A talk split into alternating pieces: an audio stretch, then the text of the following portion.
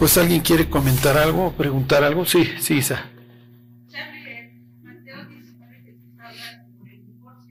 Sí.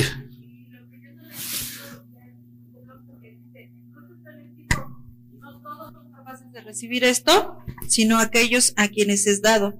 Pues hay eunucos que nacieron así del vientre de su madre y hay eunucos que son hechos eunucos por los hombres.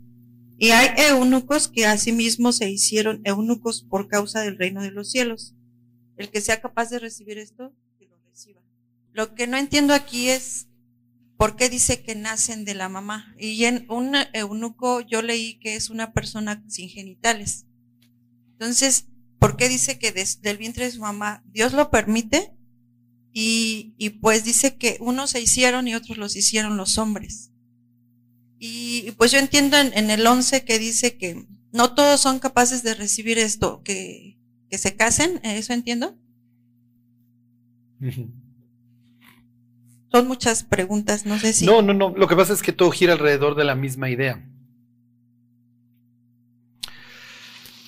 Lo, lo que sucede es que, miren, ¿por qué dice Jesús que, que se permitía al israelita dar carta de repudio. Ajá, exactamente. Sí, esto está. Jesús parte de esa base, sí, de que la carta de repudio se da, por porque hay una dureza. Y, y ahorita les voy a hablar un poquito de eso. Entonces, cuando Jesús habla de este tema del sexo, dicen, miren, hay personas que nacieron efectivamente eunucos, sin genitales, o incapaces de tener sexo por un defecto de nacimiento. Hay otros que fueron hechos así. Acuérdense que cuando uno, o sea, cuando un pueblo conquistaba a otro, muchas veces a los hombres, los castraban.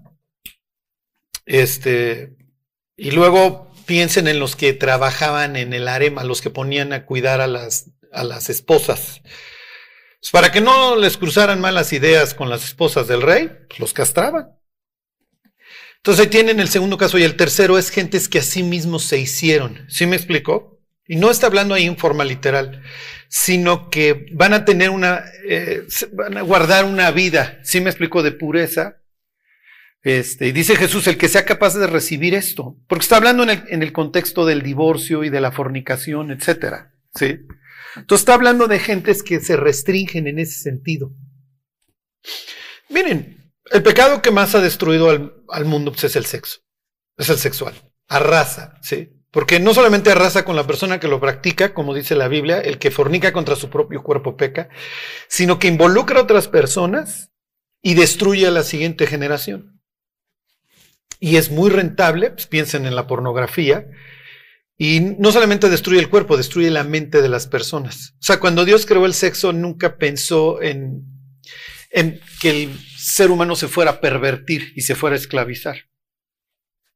Piensen cómo, cómo, vende hoy el mundo. Todo, todo gira alrededor de eso, básicamente. Entonces dice Jesús, el que sea capaz de recibirlo, ¿eh? ¿Sí, sí, sí me explicó? Bueno, ¿alguien más quiere preguntar algo? ¿No? Sí, sí, Mali. Sí.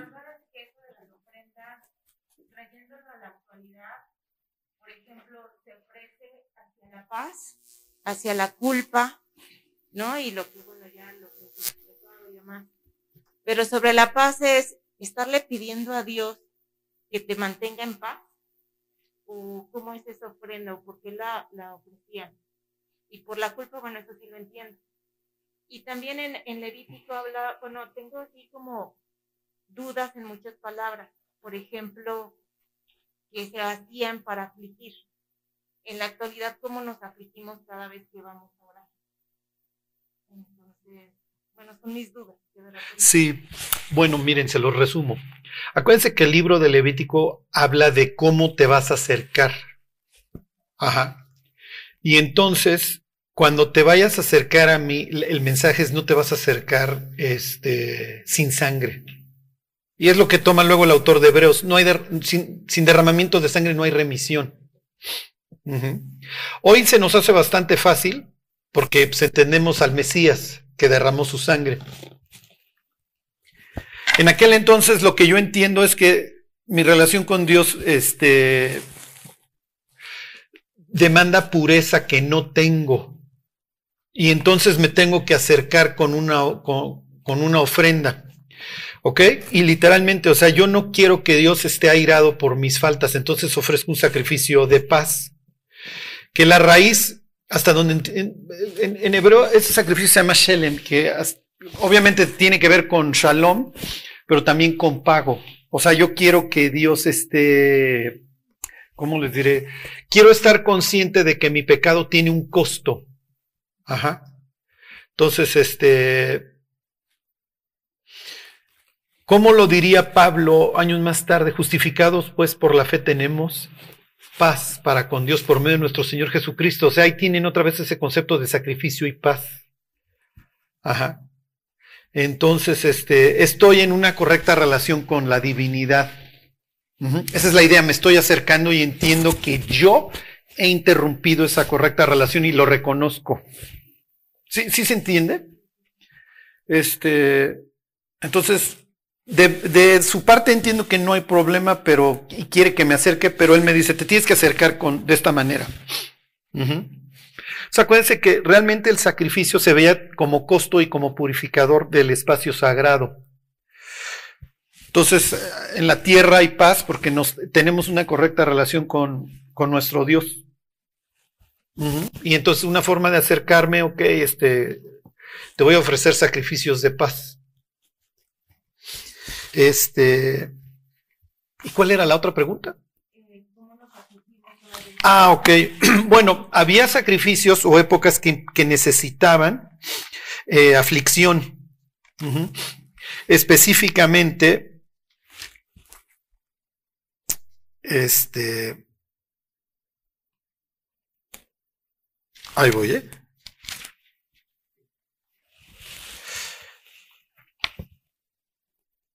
Lo que pasa es que, bueno, luego para que veas los últimos versículos ahí del Salmo 51 que hablan de este tema, o sea, tengo que tener una correcta relación con Dios y luego te van a alegrar los sacrificios. ¿Ok? Pero bueno, en el caso esto de, la aflicción, concretamente acuérdense, es este, está relacionado con, el, con la expiación, con el día de la expiación, afligiréis vuestras almas. Ajá. Lo tradujeron en, en un día de ayuno, pero realmente era, ¿se acuerdan? Un periodo de 10 días. El día 1 del mes séptimo suenan las trompetas. Ajá. Este, y, se abre un periodo de 10 días. Ese 10 días implica plenitud o completo. Y durante 10 días vas a estar meditando acerca de tu vida y te vas a afligir por tus pecados. ¿Por qué? Porque el día 10 vamos a, te voy a perdonar y vamos a purificar tres cosas, ¿se? El templo, la ciudad y el país. Y ya, que se vaya el pecado, le transmitimos los pecados al, a este archivo, archivo expiatorio. Ok, pasan como cinco días, ok, de meditación y el, y el día 15 celebramos la fiesta de las cabañas, para que recuerdes que esta ya es una fiesta ya, ya como jovial, ahora sí ya es fiesta en ese sentido. Y te acuerdas que yo te voy a, yo voy a ser tu proveedor y yo voy a ser tu luz y que en este peregrinar de tu vida yo te voy a acompañar. Pero ya pasó la, ya pasó la, la aflicción. ¿Sí? Una de las formas como lo, representaban, ¿se acuerdan? Era golpeándose el pecho. y cuando suben el, fariseo y el publicano a orar, ¿se acuerdan que? Pero no, mi cuate, no me sirve que nomás te golpees el pecho si tú no entiendes la expiación. Porque no me tienes que venir a farolear que ayunas, que haces, que tornas. Lo que tienes que reconocer es que el sacrificio es lo que te purifica, no, no tus obras. El sufrimiento de un tercero. Pues ahorita en la actualidad es ya no recordar el pasado, sino que al día a día estemos recordando de dónde nos Ah, exactamente. Ajá, exacto. Y que sí haya un, un dolor por nuestras faltas. Por eso Jesús dice, bienaventurados los que lloran Sí, porque está partiendo de la base que el creyente va a sufrir por sus pecados.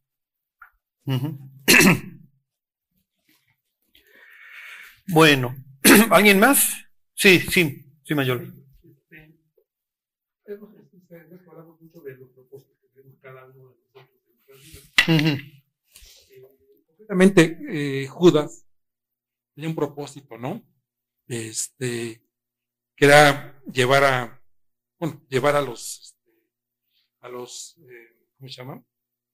A los fariseos con Cristo para atraparlo. Ese era su propósito principal. De hecho, la Biblia habla que hay instrumentos para uso este digno y no, y no indigno. ¿no? ¿Ahí, ahí entra en esa categoría este Judas. Sí, pero miren, no, no dejen de ver lo que. Lo que pasa es que este salmo, aún el hombre de mi paz, ¿no? Con quien, el que metía en el plato, con el que compartía el plato, este, alzó su calcañar contra mí. Calcañar es el talón, ¿se acuerdan? Entonces está hablando de alguien que te da una patada artera. Y el talón estaba relacionado con, con el engaño, por eso Jacob este, tiene que ver con el talón. Porque así como nosotros decimos, me estás tomando el pelo, ellos decían, me estás agarrando por el talón. Entonces uno diría, oye, es que ya estaba predispuesto, o sea, ya estaba profetizado que este, sí me explico, pero Jesús no deja de, de presentarlo a él como que está tomando una elección este, libre.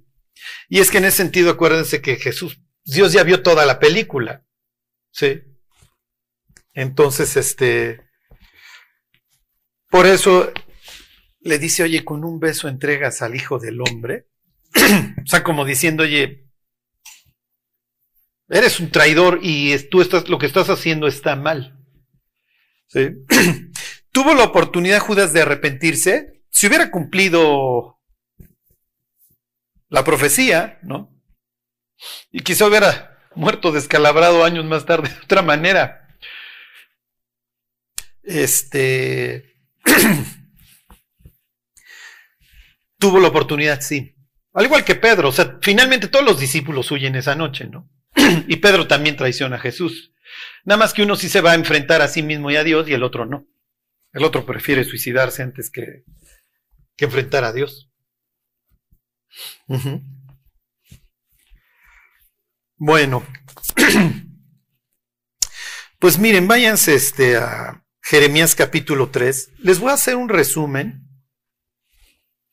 y les voy a presentar el caso de Israel para que cuando lleguemos al capítulo 12 de Zacarías ya, ya no, no se les complique desde un punto de vista teológico qué es lo que, de qué está hablando Zacarías 12. En realidad, pues no es un pasaje ahí este, muy complicado, aunque de entrada pareciera. y les voy a poner este ejemplo. Cuando Dios ve al hombre solo, es la primera vez que dice, después de que reina el caos, que no hay algo que no es bueno, ¿no? Y no era bueno que el hombre estuviera solo, ¿no? Y entonces le, le forma ahí a todas las bestias, y luego que aclara el pasaje que no se halló ayuda idónea para Adán. ¿Por qué? Porque Dios le está dando una lección muy profunda a Adán. Ya ves cómo no hay nada que sea efectivamente tu, tu contraparte. Y Adán, pues sí, o sea, nada en el universo, Adán, hay que te pueda, que pueda hacer esta ayuda y este complemento que tú requieres. Porque la labor que tú tienes es, titánica. Ok, te, te, puse la creación debajo de tus pies. Y esto que tú ves, este, esta delicia, eso quiere decir Edén, este jardín, eh, pues lo tienes que, tienes que trabajar el resto, ¿no? Entonces, hay un huerto a, dónde? ¿Quién se acuerda dónde está el huerto? No, no, no, no, pero en, el, contexto del Génesis. Sí, sí, pero lo puso a labrar un huerto que estaba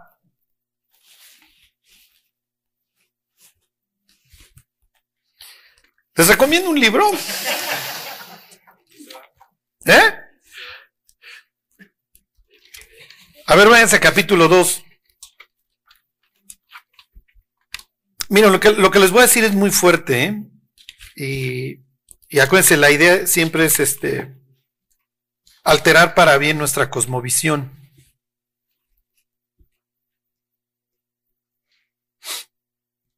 ¿Dónde está el huerto? Versículo 8. Y Jehová Dios plantó un huerto Acuérdense, el oriente, oriente es lejanía de Dios. ¿Ok?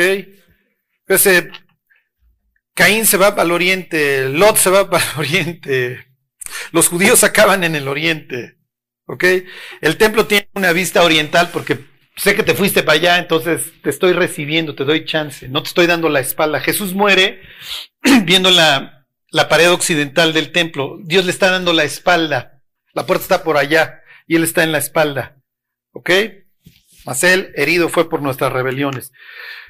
Ok, entonces te vas a ir al oriente, Adán, porque quiero, acuérdense, oriente es fuchi, oriente es feo, entonces quiero que, que tú continúes este orden del caos.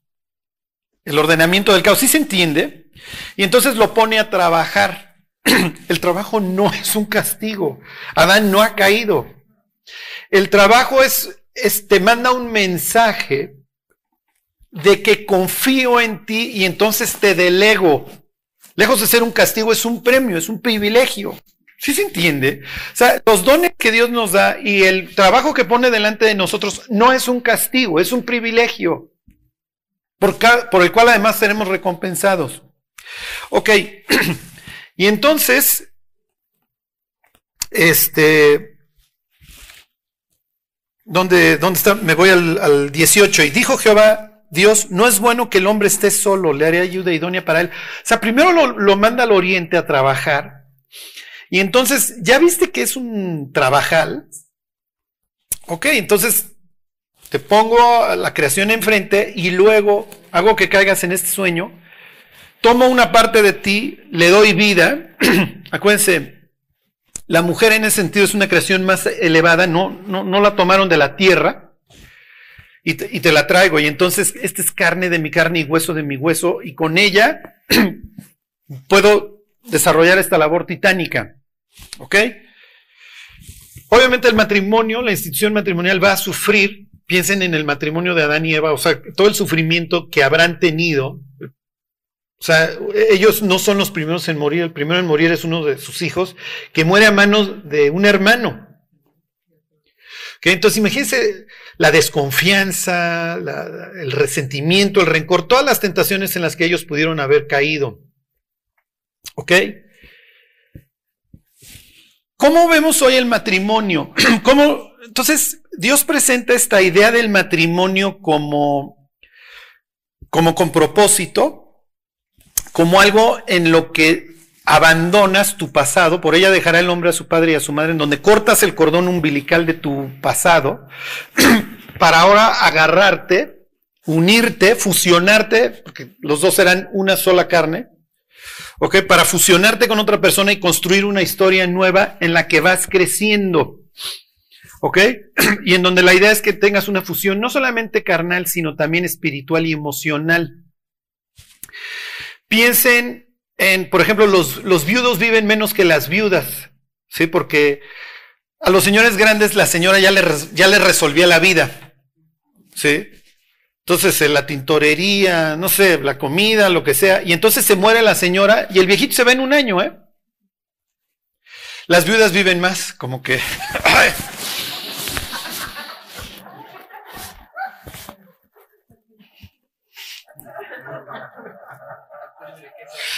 No, no, pues resolvían la vida, o sea, resolvían la vida del Señor, o sea, la, vida del hombre se va cada vez cargando más. Los hombres pueden ser malandrines, pero quieren o suelen regresar con la señora luego, ¿eh? Esa es la verdad. Este, entonces, ¿cómo? Entonces tienen esta institución que Dios funda y cómo la presenta el diablo. El diablo la presenta con tres, les digo el acrónico RAM. Sí, como piensen en el inglés, los, los cuernos, ¿ok? Todo lo que se asocia con el diablo y pintar cuernos, etcétera. Repetitiva, rutinaria, aburrida y monótona. ¿Ok? Rutinaria, aburrida y monótona. ¿Ok? Repitan conmigo. Rutinaria, aburrida y monótona. ¿Ok? Repitan con, nuevamente. ¿Ok? Dos, tres. Charlie, ¿cómo nos vamos a poner a repetir eso contigo aquí? ¿Saben que lo hacemos a diario? Cuando vemos Netflix. ¿Qué nos dice el diablo cuando vemos Hollywood? Cuando vemos las novelas, cuando leemos la novela romántica, el matrimonio es rutinario, aburrido y monótono. Mira al actor, mira a la actriz. Y el diablo dice, te ofrezco sacarte de, este, de esta rutina, de este aburrimiento y de esta monotonía y te voy a llevar a algo estético. Este es un modelo mucho más reciente, mucho más emocionante. Sí, te lleva a un proyecto mucho mejor. Aquí hay fuego, aquí hay pasión. Sí, es la verdad. Y eso es lo que nos bombardean todos los días los medios de comunicación. No lo repetimos con estas palabras rutinario, aburrido y monótono. No, porque el diablo sabe que eso no funciona. Te tengo que dar algo que tenga, como dicen los gringos, excitement. Tiene que haber chispas, tiene que haber fuego. ¿Ok? Te doy este, te doy este proyecto distinto al que te está dando el Nazareno. ¿Ok? Aquí sí te vas a divertir. Aquí sí hay emoción. Ya no vas a vivir en esa monotonía. Y siempre recuerda estas cinco palabras. No va a pasar nada. No morirás. No va a haber factura. Y el ser humano le dice, ¿en serio, Lucifer? Añade otras tres palabras. A ti no. ¿A qué apela el diablo? Apela a nuestro ego. A ti no te va a pasar. Tú eres superior, tú eres mejor. ¿Qué pasa si yo le tiro la onda a una casada? ¿A qué estoy apelando? Yo soy mejor que su marido, a mi ego. Y si, y si logro romper el matrimonio y traérmela, ¿a qué estoy apelando? A que a mí no me va a hacer lo mismo, porque yo soy especial. El diablo va a apelar siempre a nuestro ego. Nos sucedió a los seres humanos, le sucedió a Israel. Ahí están en Jeremías capítulo 3. Israel es presentado como la esposa Dios.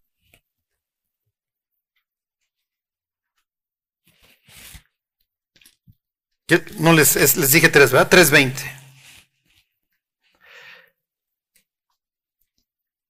Ahí están. Dice, pero como la esposa infiel abandona a su compañero, así prevaricasteis contra mí, oh casa de Israel, dice Jehová. ¿Por qué truenan los matrimonios cristianos? Porque no hay propósito. No tenemos esta idea de que tenemos que servir y que el diablo nos va a atacar con todo, pero que nosotros servimos a Dios y nuestro propósito es mucho más elevado que cualquier cosa que nos pudiera presentar Hollywood o Netflix o Amazon o lo que ustedes quieran. Cuando se pierde de vista esto, los problemas te avasallan porque los problemas no tienen ninguna razón de ser y entonces los quiero evitar.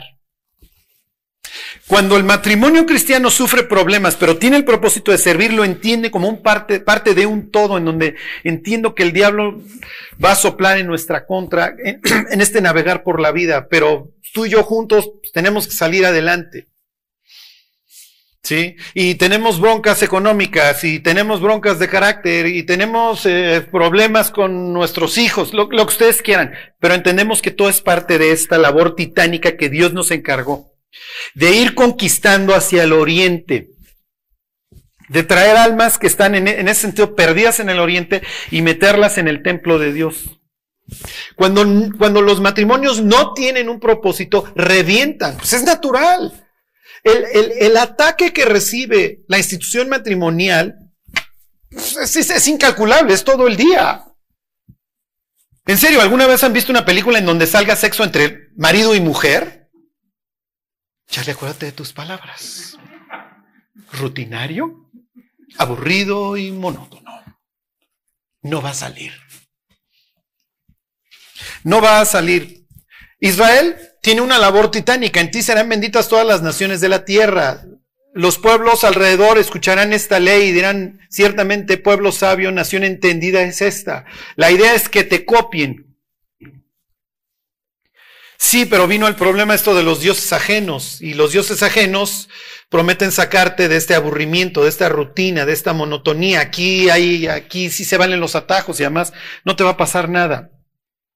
Entonces, este proyecto fracasa como, como ejote. Ok, váyanse capítulo 31 ahí mismo de Jeremías. Ni modo, fracasó. ¿Qué creen? El siguiente también va a fracasar. Todo esto para aclararles por qué al final de los tiempos todas las naciones llegan a arrasar a los israelitas. 31, 31. Ahí están. Dice, he aquí que vienen días, dice Jehová, en los cuales haré nuevo pacto con la casa de Israel y con la casa de Judá. No como el pacto que hice con sus padres el día que tomé su mano para sacarlos de la tierra de Egipto, porque ellos invalidaron mi pacto, aunque yo fui un marido para ellos, dice Jehová. Entonces, miren, yo fui el marido, me abandonó mi mujer, y este tema se repite y se repite en el libro de Oseas, en capítulo 16 de Ezequiel, en los pasajes aquí de Jeremías, en todos lados de, esta, de la infidelidad del pueblo de Israel. Y entonces dice Dios, ni modo, yo fui un marido con ustedes, vamos a celebrar un nuevo pacto, muchachos, porque el que celebramos ahí en el Sinaí se hizo garras. Ok. Váyanse a Jeremías 23. Estaba yo leyendo el índice de un libro que se llama El costo de los malos jefes. Bueno, olvídense de los pobres israelitas, ¿no? Estos todavía no acaban de contabilizar el costo de sus líderes, el rey, los nobles, los sacerdotes, los profetas, todos presentados como un desastre en los libros de Jeremías y Ezequiel. 23.1, ¿se acuerdan? Hay de los pastores que destruyen y dispersan las ovejas de mi rebaño, bla, bla, bla, y ya, de eso trata. Pero me brinco al 5. He aquí que vienen días, dice Jehová, en que levantaré a David renuevo justo y reinará como rey, el cual será dichoso y hará juicio y justicia en la tierra. En sus días será salvo Judá, Israel habitará confiado, y ese será su nombre con el cual le llamarán Jehová, justicia nuestra. Muy bien, va a venir el Mesías, va a venir el renuevo, va a venir el rey. que váyanse a Juan capítulo 1. Entonces Juan va a contar la historia de que, pues muchachos, estamos hechos pedazos, pero ¿qué creen? Dios va a cumplir su promesa de que venga el renuevo, de que venga el Señor justicia nuestra, como le quieran llamar. El Mesías tiene muchos nombres. Y ahí viene. ¿Ok? El ungido, el siervo, el hijo de David. ¿Y cómo va a presentar este cómo lo va a presentar Juan? Juan va a presentar a Jesús, a este renuevo, como la luz. Y se va a dedicar a repetir y repetir esa idea a lo largo de todo su evangelio. ok. Dice, arranca Juan diciendo, en el principio era el verbo, la palabra es logos, y el verbo era con Dios y el verbo era Dios. La idea es que Dios hizo con la palabra la creación y entonces aquí está la palabra encarnada. Este era en el principio con Dios. Todas las cosas por Él fueron hechas y sin Él nada de lo que ha sido hecho fue hecho. En Él estaba la vida y la vida era la luz de los hombres. La luz en las tinieblas resplandece y las tinieblas no prevalecieron contra ella. ¿Qué estás implicando, Juan? ¿Qué está implicando Juan cuando dice que la luz en las tinieblas resplandece? No estarás queriendo decir que el mundo está en tinieblas, Juan. Yo soy la luz del mundo, va a decir más adelante Jesús. El que me sigue no andará en tinieblas, sino que tendrá la luz de la vida. ¿Qué estás implicando, Jesús? ¿Que el que no te sigue está en tinieblas? Yo la luz he venido al mundo, dice Jesús en este mismo Evangelio, para que el que cree en mí no permanezca en tinieblas. O sea que si no creo en ti, Jesús, estoy en tinieblas. Peor que un topo, diría Jesús. Vives en un mundo oscuro, hostil, degenerado, podrido, como le quieran llamar, vives en tinieblas. Pero hay una forma de salir de las tinieblas que es creer en el Mesías, creer en la luz. Cuando Jesús detiene a Pablo en su camino a Damasco, le dice, para, te voy allá, te estoy llamando para que seas mi instrumento, ¿para qué? Para que se conviertan a través de de tu ministerio, Pablo, ¿de qué? Y de la potestad de Satanás a Dios. Para que se conviertan de las tinieblas a la luz y de la potestad de Satanás a Dios. Entonces vino el Mesías, wow, qué padre. Qué increíble, sí vino. Vino a las tinieblas, atravesó. Y los suyos no le recibieron. O sea, a ver, esposa infiel, ya, ya me fuiste infiel, pero ahí voy por ti. Piensa en el ejemplo de Gomer. ¿Se acuerdan que Oseas paga lo que costaba un esclavo por Gomer? O menos, no me acuerdo, creo que le costó menos Gomer, ¿no? Bueno, pero a ver, voy por ti, Gomer. Viene el Mesías. A ver, esposa infiel, vengo por ti. Pues, ¿Qué crees que no quiero? Bueno, pues ahí sí ya ni cómo ayudarte. ¿Cuál es la consecuencia de que Israel no haya querido? Fíjense, váyanse a, Mateo 12, 43. Los judíos creen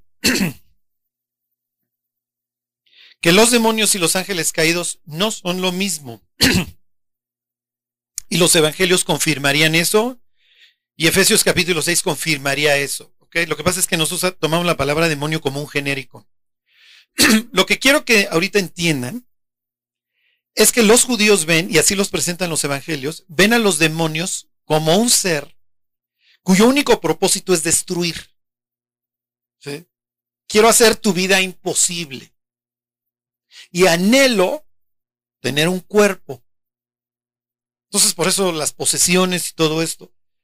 Y las posesiones, pues lo que hacen en la persona, que nomás ande cambiando la voz, sea un desastre incontrolable. Piensen en el Gadareno, la, la viva imagen del caos.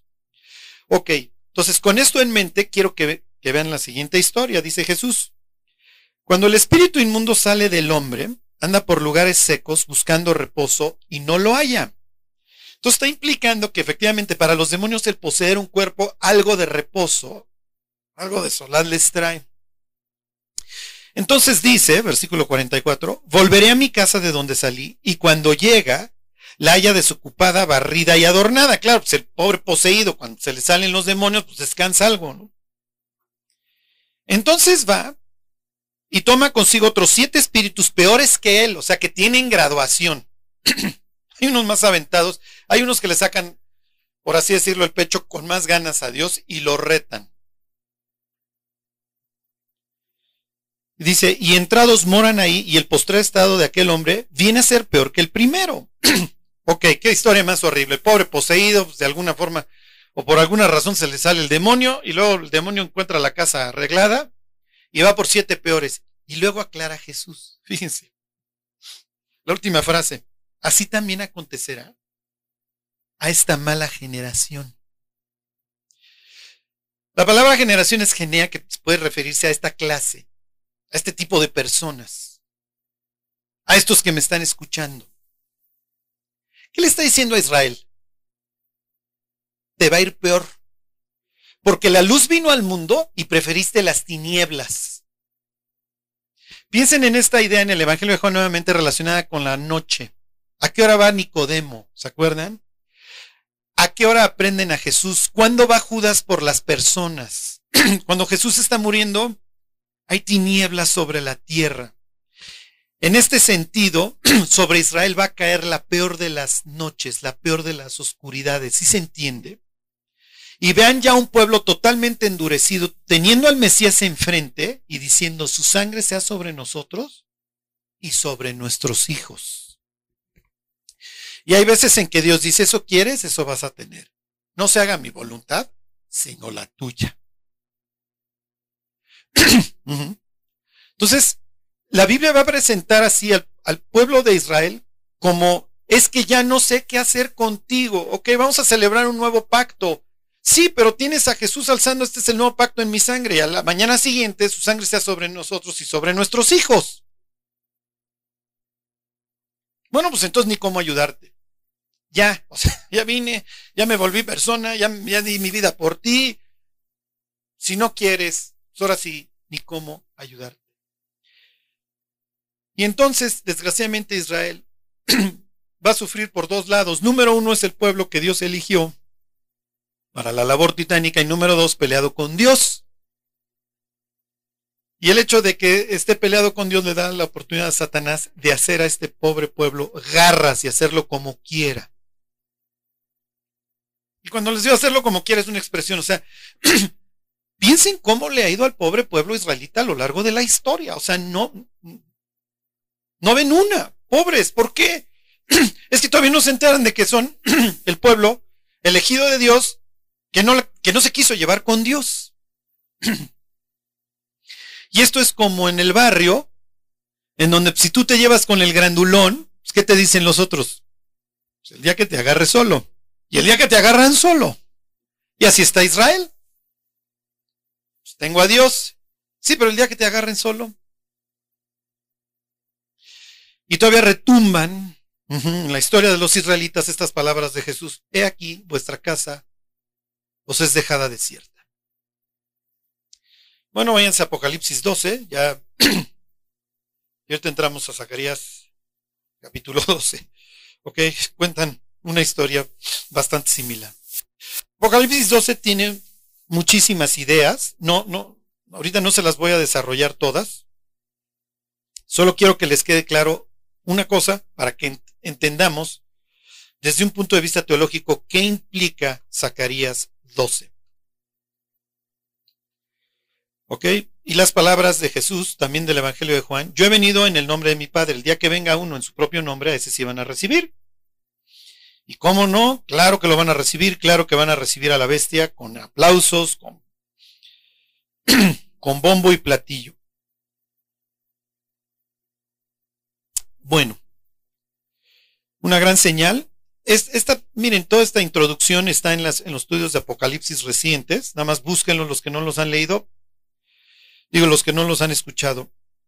Dice, apareció en el cielo una gran señal, una mujer vestida del sol con la luna debajo de sus pies y sobre su cabeza una corona de dos estrellas. No, no me clavo mucho, es Israel. ¿okay? ¿Se acuerdan de los sueños de José?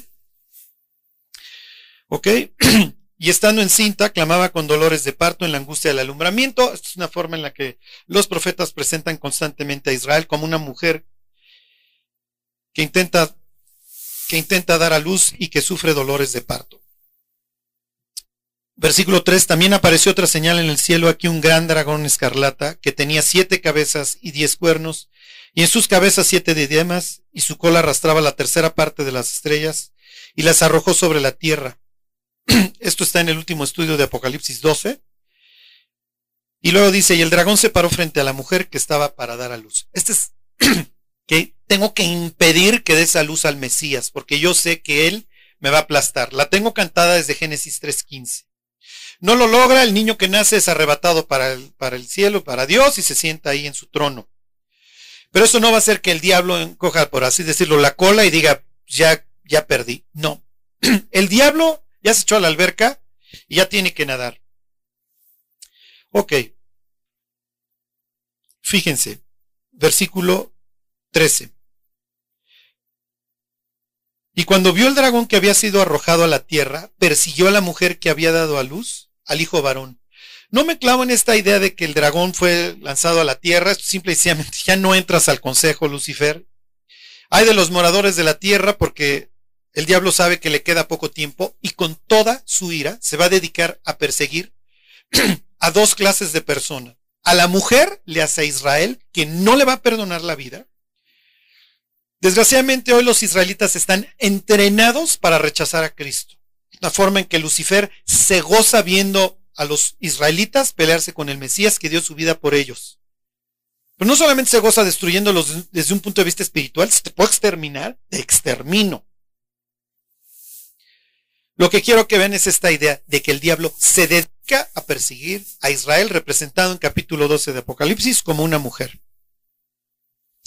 ¿Ok?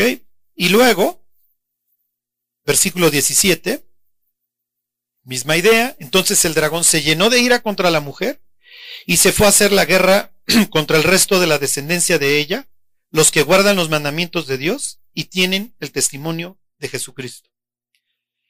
El diablo se, se dedica a perseguir a los judíos por la elección de Dios y a los cristianos por su adopción. ¿Ok? Somos el objetivo. A ti te aborrezco y te mato porque eres descendiente de Abraham.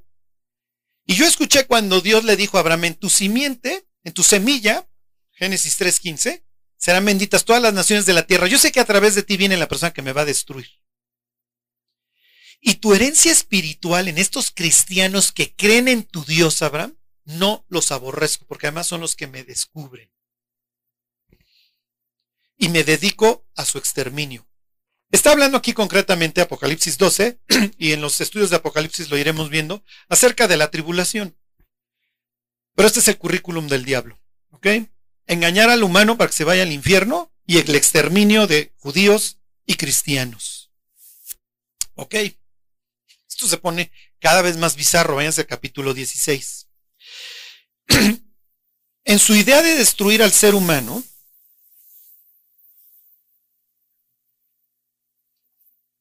el diablo se dedica a hacer imitaciones. ¿Dónde vive Dios? ¿Mande?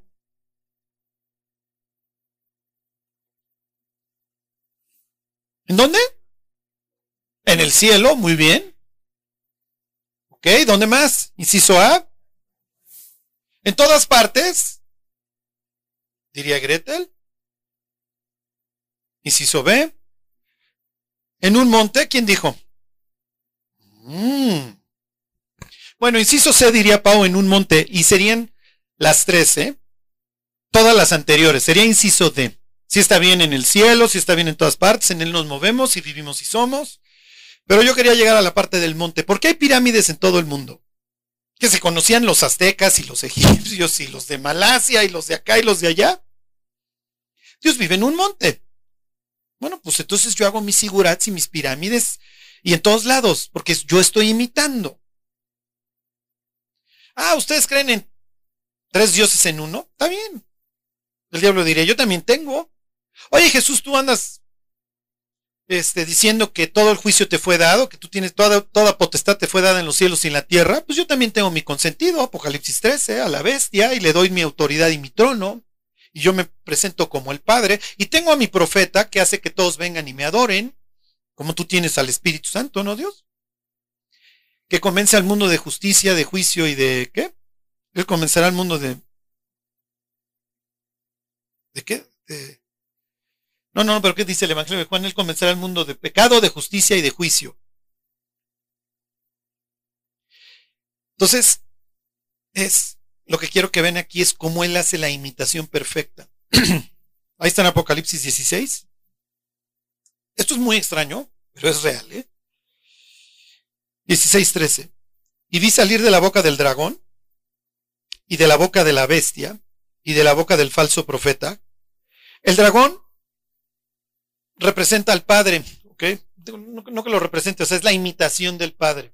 La bestia de Jesús y el falso profeta del Espíritu Santo. Dice, vi salir de la boca del dragón y de la boca de la bestia y de la boca del falso profeta tres espíritus inmundos a manera de ranas. A manera, o sea, piensen en Juan, ¿qué pongo? O sea, cuando, cuando vio la... ¿Ok? Nosotros tenemos como cierta aversión por los reptiles, pero si ustedes se fijan, los reptiles son preciosos. Hace unos días estuve en Acapulco y estaban, y mi, hija se dedicó a darles de comer a las iguanas, y una acababa de migrar la piel, y su piel verde brillante, hicieron tales migas que cerraba los ojos la iguana y mi hija la acariciaba. Entonces nosotros tenemos cierta aversión Pero cuando dice aquí a manera de ranas, uno se, imagina lo, lo peor, ¿están de acuerdo? No, piensen en, piensen en seres bonitos, o sea, no. dice, pues son tres espíritus de demonios que hacen señales y van a los reyes de la tierra en todo el mundo para reunirlos a la batalla de aquel gran día del Dios Todopoderoso. ¿Cuál es la idea? Vamos a reunirnos para, para pelear contra Dios. Y nos vamos a reunir en un sitio que se llama Armagedón. Eso lo dice Apocalipsis 19. ¿Por qué? Porque, porque Zacarías capítulo 14 dice que Jesús va a pisar, que el Mesías cuando regresa va a pisar, lo primero que pisa es el monte de los olivos. Jesús regresa, por así decirlo, a su ciudad. ¿Por qué ahí? Porque en un sentido de ahí fue desterrado. Acuérdense dónde atrapan a Jesús. ¿Se acuerdan cuando Absalón toma Jerusalén por dónde sale David? Es la misma idea.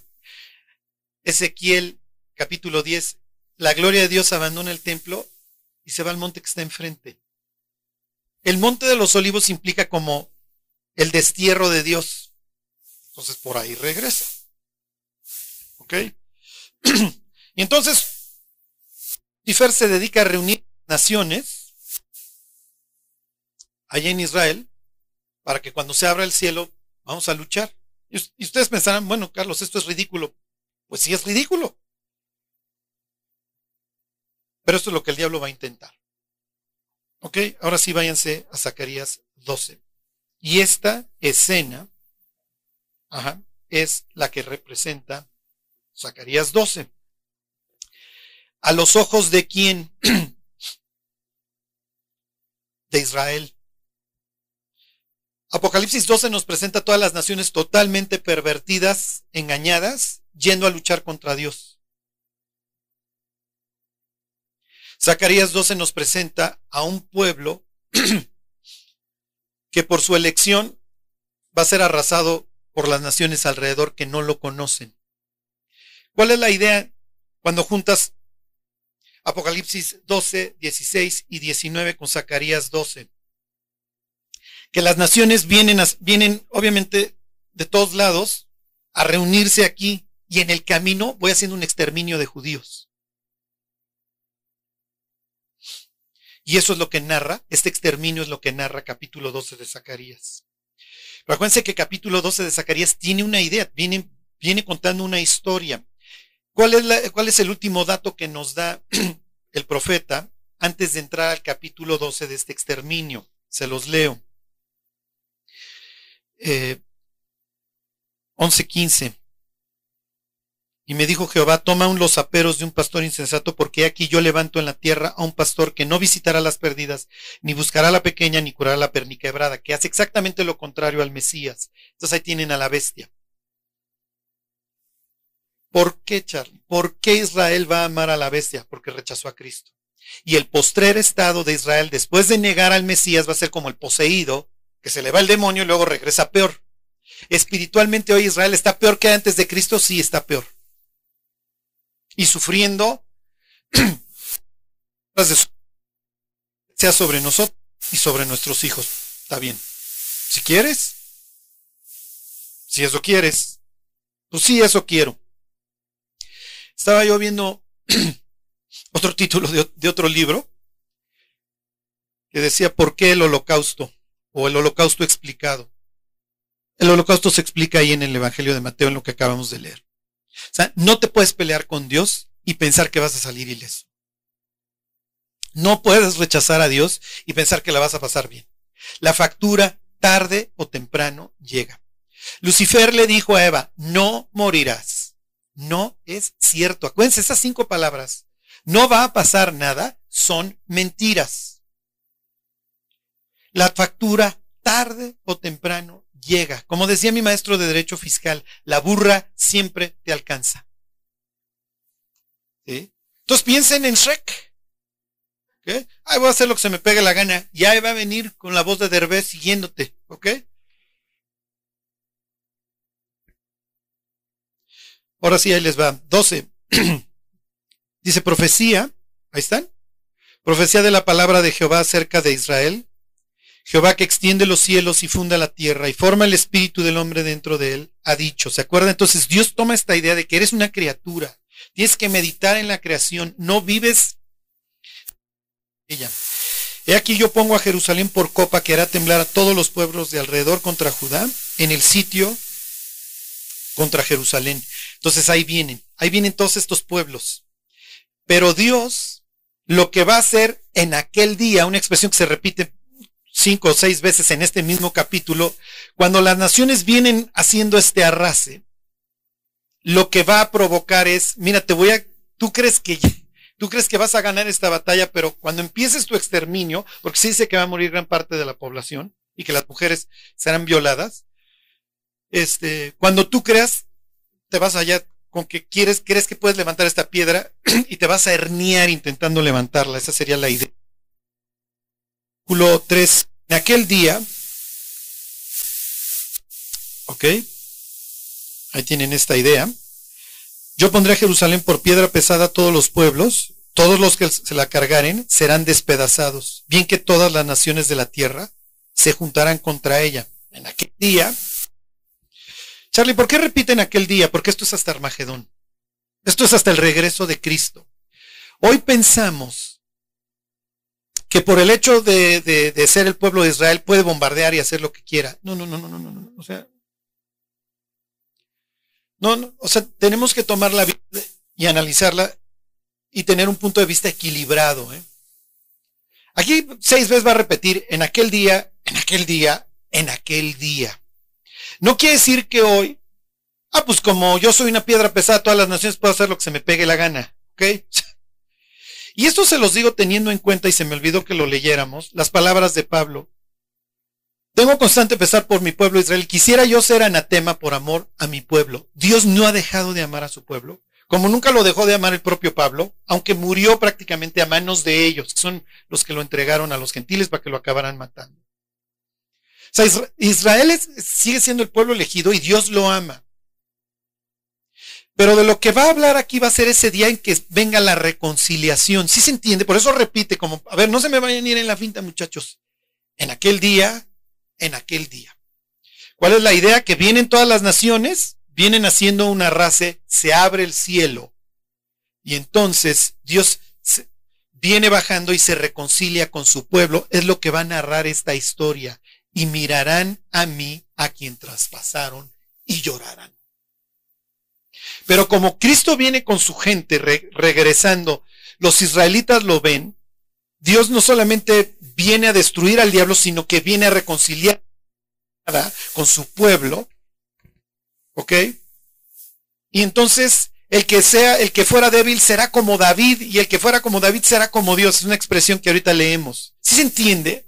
y te vuelvo otra vez Israel como en los viejos tiempos cuando David vencía a Goliat. Y entonces todos estos ejércitos que de repente tienes un poder sobrenatural en nuestra reconciliación que te permite vencer a los que vinieron a matarte. ¿Sí se entiende? O inciso A, se oye interesante, pero no entiendo nada. Inciso B, finjo que entiendo, pero no, no entiendo nada. Fíjense, ¿Dónde me quedé?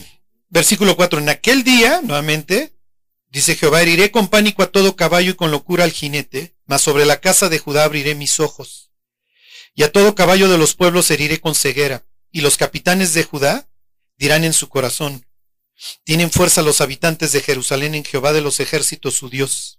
En aquel día pondré a los capitanes de Judá como brasero de fuego entre leña y como antorcha ardiendo entre gavillas, y consumirán a diestra y a siniestra todos los pueblos alrededor, y Jerusalén será otra vez habitada en su lugar, en Jerusalén. Y liberará Judá las tiendas, perdón, y liberará Jehová las tiendas de Judá primero, para que la gloria de la casa de David y del habitante de Jerusalén no se engrandezca sobre ella. Ahorita les explico esto. En aquel día Jehová defenderá al morador de Jerusalén. El que entre ellos fuere débil, en aquel tiempo será como David y la casa de David como Dios, como el ángel de Jehová, delante de ellos. Y en aquel día yo procuraré destruir a todas las naciones que vinieren contra Jerusalén. Y aquí viene lo importante. Y derramaré sobre la casa de David y sobre los moradores de Jerusalén espíritu de gracia y de oración, y mirarán a mí a quien traspasaron, y llorarán como quien llora por un hijo unigénito, afligiéndose por él, como quien se aflige por el primogénito. Todo lo que sigue y lo que les leí es muy interesante. Me voy a detener aquí. Perdón, versículo 11. En aquel día habrá llanto en Jerusalén como el llanto de Hadad Rimón en el valle de Megil. Ok, con esto termino. No Armagedón. Entonces vi el cielo abierto y aquí un caballo blanco y el que lo montaba fiel y verdadero, y con justicia juzga y pelea. Está la bestia y sus ejércitos para la, gran, para la batalla del gran día del Dios Todopoderoso. En su camino van haciendo una masacre de cristianos y de judíos, lo que vayan encontrando a su paso. Pero ¿qué creen? Cuando se están alistando para la batalla se abre el cielo y los judíos que están sobrevivientes voltean a ver al cielo y en ese instante cobran esta fuerza natural. ¿Ok? Y Dios milagrosamente, porque de eso se trata la literatura apocalíptica, eso lo vemos próxima semana, interviene y los salva. Sí, pero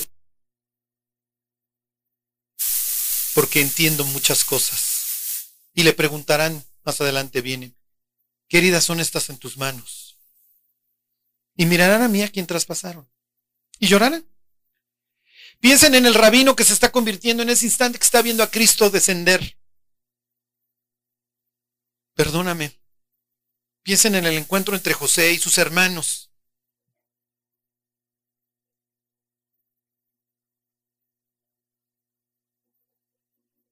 Exacto. Es lo que cuenta, es lo que dice el pasaje. Y verán a Cristo y van a llorar. Y llorarán como el que pierde a su hijo. Imagínense este momento en las generaciones, todas las generaciones perdidas, todas las enseñanzas en contra de Jesús. Y dice que va a haber llanto como el de Hadad Rimón en Mégido. Ese está regalado, ¿va? Ese le seguimos. Bueno, eso ya lo sabe. Este.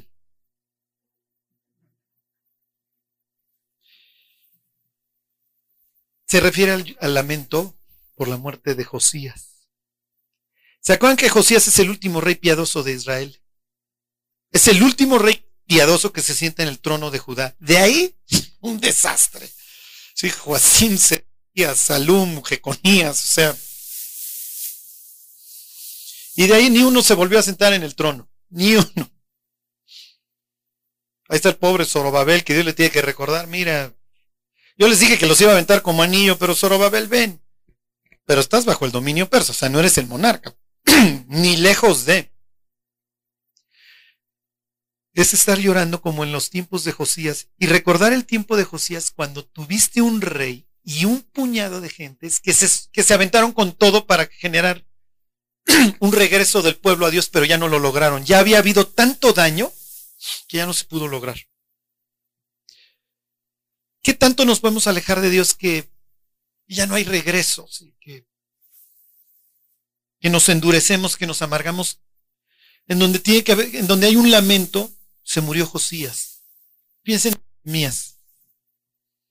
Jeremías en el entierro de Josías sabiendo, viendo hacia el que sigue diciendo, olvídense de las mañaneras, o sea, esto viene mal. Va a haber llanto. Y el pueblo recordando es que si le hubiéramos hecho a Jeremías, ¿cómo chilló cuando se encontró con la Biblia? ¿Cómo nos la quiso? ¿Cómo quiso regresar a las fiestas? ¿Cómo quiso reunir nuevamente al pueblo en uno y tráiganse las tribus del norte y vamos a servir a Dios, vamos a servir? Lo único bueno que le había prometido a Josías es, mira, esto se va a pudrir. Pero es una especie del rapto, pero tú no lo vas a vivir. Te voy a sacar antes. Por eso es que muere de milagrosa, al igual que murió Acab. ¿Se acuerdan que Acab muere por una flecha a la aventura? Porque Dios ya había dicho, te vas a morir. Él muere de la misma manera, en donde Dios está mandando el mensaje, mira, el que te mató fui yo, Josías. Ya, vente. No tiene caso que te quedes a lo que sigue. Es lo que nosotros esperamos como iglesia. ¿eh? A ver, vente, ya no te quedes a lo que sigue. Esto ya está podrido, ya. Se acabó. Es una historia espantosa la que presenta Zacarías 12, porque efectivamente presenta todo el mundo queriendo ir a luchar contra Dios y en el camino exterminando judíos. Este es el mundo en el que vivimos. Por eso yo les decía que cuando la mente no está bajo el dominio de Dios, cuando el ser humano no es sabio en el sentido de que el principio del temor a Jehová es la sabiduría, o sea, la humanidad va a ir gozosa a este evento, ¿eh? La humanidad va a ir con bombo y platillo y no se va a ver mal. No, no se veía mal la Inquisición como le pasó, no se ve. O sea, el ser humano hoy está totalmente trastornado del cerebro, ya no ve, ya las tinieblas. Entonces, bueno, pues lo único que nos queda es pensar desde un punto de vista bíblico. Oye, Charlie, pero es que esta historia de que a manera de ranas y eso, nuestra mente ilustrada no nos permite ver lo sobrenatural. Pero estos espíritus irán a reunir a todos los presidentes, a los reyes. Oigan, ¿qué creen? El de la nave nodriza, vayan ustedes a saber qué mentira va a ir a decir. Va a llegar por allá. Y el que regresará será Jesús. Y entonces se instaurará un reino de paz. Y como lo veían en la antigüedad, viene el rey que triunfa sobre el caos, se instaura como príncipe o como regente, hay una celebración, le suenan las bodas del Cordero, hay un banquete y hay una restauración de todo el orden, de, todo el de toda la creación. Es lo que va a decir más. Es donde vamos a vivir, ¿eh? Ahí pasaremos años con Cristo, reinando con Él. Ya veremos el milenio más adelante, porque lo toca con lujo de detalles Zacarías 14. Mientras, Charlie, mientras no nos podemos volver locos, mientras tenemos que seguir confiando en el Dios en el que creímos y poniendo nuestros en el autor y consumador de la fe. Bueno, orar y nos vamos. Dios te queremos dar gracias por por habernos trasladado de las tinieblas a la luz. Dios, no nos permitas regresar. Ayúdanos, Dios, a vivir en tu luz porque en ella vamos a poder ver la luz. Que te sigamos todos los días de nuestra vida, Dios, hasta el día que nos encontremos contigo. Gracias por todo, Dios, gracias por la vida de cada uno de los que estamos hoy aquí, por la vida de tu iglesia y que, pues sí, Señor, mientras seamos la luz del mundo. Te lo pedimos por Cristo Jesús. Amén.